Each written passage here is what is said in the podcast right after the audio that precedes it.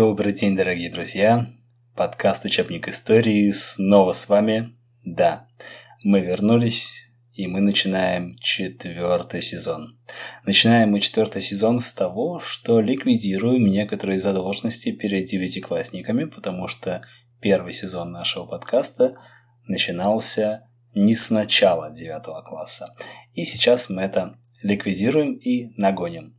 Итак, сегодня про Александра I.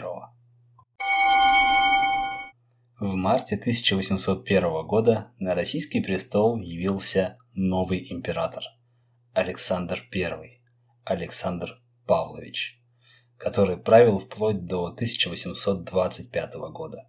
Его личность и характер существенно подверглись влиянию обстоятельств, связанных с его детством и юностью. Ну, все проблемы из детства вы знаете. Екатерина II, его бабушка, полностью контролировала его воспитание и уделяла большое внимание идеям просвещения.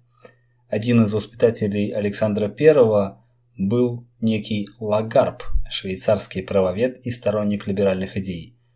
Он высказывался о негативных аспектах крепостного права, о важности Конституции, 30-летие которой мы отмечаем в этом году – имею в виду Конституции Российской Федерации, конечно. Так вот, о важности Конституции и управлении страной на основе законов с участием выборных органов власти. Он также выступал за гражданские свободы для населения. Отец Александра, Павел I, также оказывал влияние на сына. Александр унаследовал у него, например, страсть к военным парадам и маневрам, которые являлись символы неограниченной власти монарха. Необходимость учитывать мнения и интересы и бабки, и отца, которые были очень сильно различны по своему духу, также повлияло на характер Александра. Его называли «двуликим» из-за того, что он впитал ценности как отца, так и бабки. В возрасте 24 лет Александр I стал императором Российской империи и стремился к обновлению и улучшению страны. В своей вступительной речи он заявил о намерении управлять страной по законам и по сердцу бабки своей, Екатерины Великой. То есть все-таки он склонился в ее сторону, а не в сторону своего отца. Вокруг Александра собрались его молодые друзья, единомышленники и сверстники, с которыми он вместе воспитывался и учился. Этот круг людей, известный как «Негласный комитет», обсуждал проекты, в том числе и либеральных преобразований. Благодаря участию членов негласного комитета были приняты первые шаги нового правления. Отменены несколько законов, которые были приняты Павлом I и которые вызывали недовольство дворянства. Восстановлено было действие жалованной грамоты дворянству и жалованной грамоты городам. Помилованы пострадавшие при Павле, улучшены условия содержания заключенных, открыты границы и разрешен свободный ввоз зарубежных книг. Заседания негласного комитета проходили регулярно с июня 1801 до мая 1802 практически год. Основной целью негласного комитета было ограничение самодержавия, и Александр I, казалось, разделял эту цель. Однако сначала было решено провести реформы в области управления страной. Идеи по улучшению управления нашли свое отражение и в министерской реформе, которую провел Александр I. По указу 1802 года система коллегий, которая существовала со времен еще Петра I, была упразднена. Вместо коллегий были созданы 8 министерств и комитет министров для обсуждения общих вопросов управления. Министерства были основаны на принципе единоличной власти, а не коллегиальности, и были реализованы на местах через органы власти, которые подчинялись самим министерствам. Так была построена централизованная система управления в огромной стране. Члены негласного комитета были назначены в состав правительства. Кочубей стал министром внутренних дел, Строганов его заместителем, Новосельцев стал заместителем министра юстиции, а Чарторийский фактически стал министром иностранных дел. В 1802 году изменились функции Сената, который стал высшим судебным органом и контролировал деятельность местных властей. Александр I заложил основу единой системы образования в стране путем указов 1803-1804 годов. Была создана единая сеть учебных заведений, причем каждый класс обучения был предназначен для определенного социального класса. Университеты получили автономию и независимость от властей.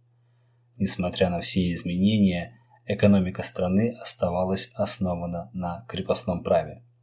Александр I принял ряд указов, которые касались крестьянского вопроса, однако они не имели существенного влияния на положение крестьян. Таким образом, во времена правления Александра I были предприняты шаги по модернизации и изменению системы управления страной, однако вопросы крепостного права оставались крайне актуальными. Одним из ключевых решений Александра I был указ от 20 февраля 1803 года – это указ о вольных хлебопашцах, который давал возможность помещикам освободить своих крепостных сельских работников, предоставляя им земельные участки за плату. Это был первый закон в истории России, который позволял крестьянам избавиться от крепостной зависимости. Однако практическая реализация этого указа была довольно ограниченной. За 25 лет правления Александра I только 47 тысяч крестьян, это менее полупроцента от общего числа крепостных смогли выкупить свою свободу, поскольку большинство помещиков, ну, честно говоря, не проявляло интереса отдавать свою живую собственность. В 1804 году был сделан первый шаг к отмене крепостного права в Прибалтике. Были установлены размеры обязанностей и платежей крестьян, а крестьяне получили право наследовать свои земельные участки.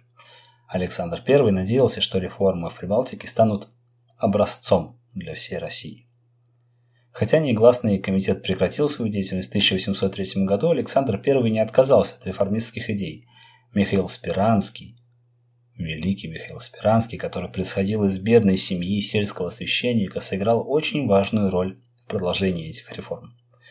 Спиранский был приглашен членами негласного комитета для обобщения их материалов и составления проектов реформ. Вскоре Спиранский стал статс-секретарем императора, и заместителем министра юстиции. Он разработал несколько проектов, которые предполагали либеральные изменения в стране. И, конечно, он занимался кодификацией законов в Российской империи. В октябре 1809 года Спиранский представил план государственного преобразования, основной идеей которого было создание органов самоуправления на всех уровнях для управления огромной Российской империей – он предлагает создать думы на разных уровнях – волосные, уездные, губернские и венцом должна была стать Государственная дума. Также были предложены разделение властей, образование Государственного совета и установление трех сословий общества. Политические права предоставлялись только первым двум сословиям но третье сословие имело общие гражданские права и могло стать частью второго сословия по мере накопления собственности. Цель проекта Спиранского была в том, чтобы ограничить самодержавную власть царя и отменить крепостное право. Александр I в целом был согласен с этим проектом, но реформы должны были быть введены постепенно, чтобы избежать потрясений в обществе. Таким образом, первым шагом было создание Государственного совета в январе 1810 года, чтобы установить процедуру разработки законов, а также их обсуждения и, конечно, принятия. Это был важный шаг на пути к реформам, которые были должны изменить политическую систему и, в конце концов, отменить крепостное право. В 1811 году Спиранский, имея в виду необходимость политической реформы, разработал проект уложения правительствующего Сената, он предлагал разбить Сенат на две части. Собственно, правительствующий, ответственный за местное управление, и судебный Сенат, который являлся высшим судебным органом и контролировал все судебные учреждения. Однако этот проект так и остался на бумаге и не был реализован. Александру был предоставлен план государственного преобразования, но его придворные и высшие чины неодобрительно восприняли эти реформы и посчитали, что они угрожают основам самого государства. Попытки Александра предоставить гражданские права крепостным вызвали протесты крупно поместного дворянства. Николай Карамзин выразил точку зрения консервативных кругов общества в своей работе записка о древней и новой России. Все эти обстоятельства заставили Александра прервать реформы, тем более, что он хорошо понимал, что сильная критика Спиранского была направлена в первую очередь ему самому. Спиранского даже обвиняли в предательстве из-за его симпатии к французским порядкам, которые он якобы хотел внедрить в России под влиянием Наполеона. Царь больше не мог игнорировать эту волну критики и решил отстранить Спиранского от власти. Однако не последнюю роль в этом сыграло желание императора объединить общество перед приближающейся войной с Наполеоном. В марте 1812 года Спиранский был отправлен в Нижний Новгород, а затем в Пермь, подальше от столицы. В конечном счете реформы Спиранского не оказали значительного влияния на феодальный самодержавный строй и практически не были реализованы. Однако уже в начале правления Александра I стало ясно, что он настроен серьезно менять положение дел в стране именно через реформы. Идеи Спиранского послужили основой для разработки новых проектов и преобразований. Вот такая вот история про Александра I, Двуликого, и Михаила Спиранского. История про Александра I, я уверен, вам известна, а вернее не история, а легенда, что он на самом деле не умер в Таганроге, а ушел в народ, как и мечтал при жизни. И потом, через много лет, в Сибири возник старец, лицом похожий на Александра I, с царскими манерами, который говорил загадками, вокруг которого возникла легенда о том, что это действительно Александр I, который не погиб от болезни, а ушел в мир, в народ и стал простым крестьянином. Это легенда, которая, в общем, отражает сущность Александра I, его двуликость. С одной стороны, он желал либеральных реформ и мечтал о том, чтобы дать крестьянам свободу, а с другой стороны, это все-таки человек на государственной службе, которая не может оставить свое отечество. Я очень рад, что вы до сих пор с нами. Уже четвертый сезон этого подкаста. Я прошу прощения за его нерегулярность. Я надеюсь, что вам было интересно послушать про мое детство. Я ни разу там не наврал и ничего не приукрасил. Спасибо вам за отзывы, которые вы писали. Это очень приятно. Это значит, что все не зря. Ну, а на сегодня все. Совсем скоро мы с вами снова услышимся. И, кстати, ребят, нас теперь больше 10 тысяч. 10 тысяч на Яндексе. Только на вашем интересе и моем энтузиазме. Это здорово. Это значит, что все делается не напрасно. Продолжайте слушать учебник истории. Я буду с удовольствием для вас еще записывать много-много разных историй. Всего доброго. Любите историю, учите историю. И помните, что история – это лучший учитель, у которого самые плохие ученики. Пока.